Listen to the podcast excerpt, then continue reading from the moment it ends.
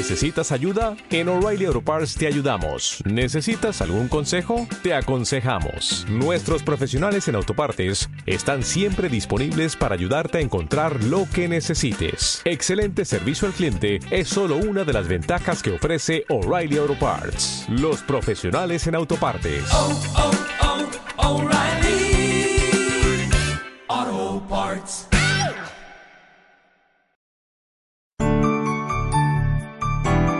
Compartiendo mi cuaderno espiritual.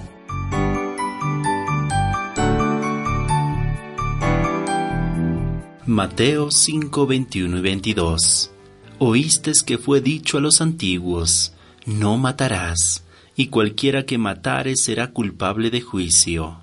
Pero yo os digo que cualquiera que se enoje contra su hermano será culpable de juicio, y cualquiera que diga necio a su hermano será culpable ante el concilio, y cualquiera que le diga fatuo quedará expuesto al infierno de fuego.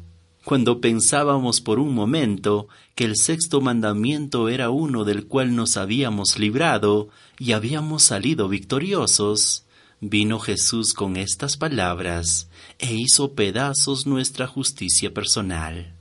El texto comienza diciendo, Oístes que fue dicho a los antiguos, no matarás, y cualquiera que matare será culpable de juicio. En la nación de Israel, la tradición rabínica, así como los escribas y fariseos, habían visto e interpretado el sexto mandamiento de una forma incorrecta, a tal punto que el no matarás se había limitado únicamente al acto de quitar físicamente la vida de alguien, y cuyo castigo ya no era la muerte como la ley establecía, sino simplemente era tratado como un asunto civil, que tenía que resolverse en una corte humana.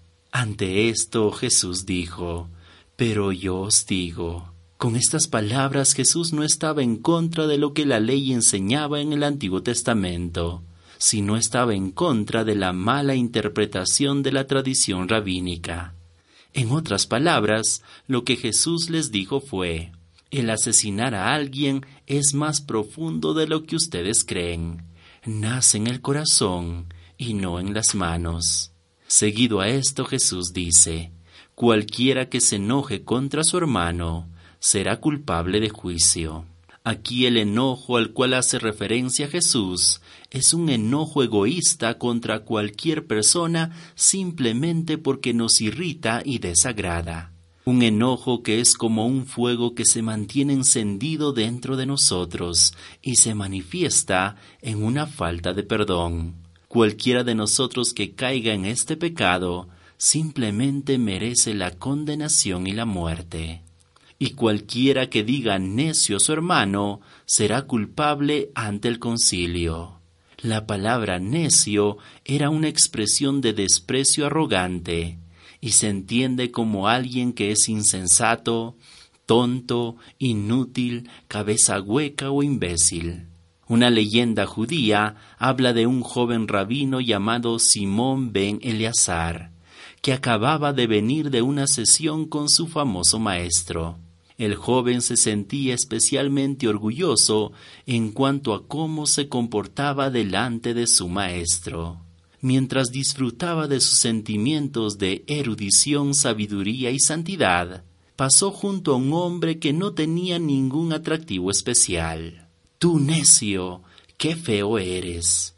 ¿Son tan feos como tú todos los hombres de tu pueblo? le dijo el rabino a este hombre. Eso no lo sé, confesó el hombre. Pero vaya y dígale al hacedor que me creó cuán fea es la criatura que él ha hecho.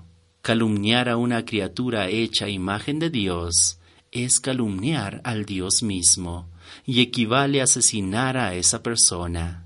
La persona que llame necio a su hermano será culpable ante el concilio, el Sanedrín o la Corte Suprema, quienes a su cargo tenían los delitos más graves que incluso eran castigados con la muerte y cualquiera que le diga fatuo quedará expuesto al infierno. La palabra fatuo significa estúpido, idiota e impío. y llamar fatua a alguna persona es igual a maldecirlo y asesinarlo, y caer en este pecado es digno del castigo eterno en el infierno. ¿Cuántos de nosotros hemos quebrantado este mandamiento?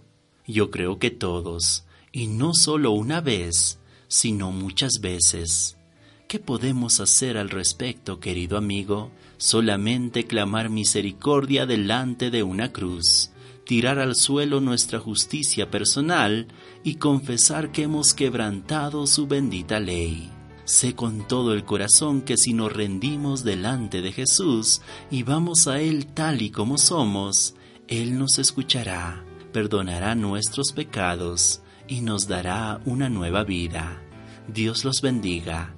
Corpus Unum.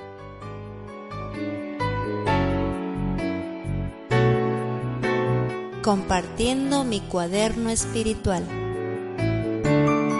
Este programa fue presentado por la Iglesia Bautista Centro de Vida y Lifeword en español, juntos proclamando las buenas nuevas.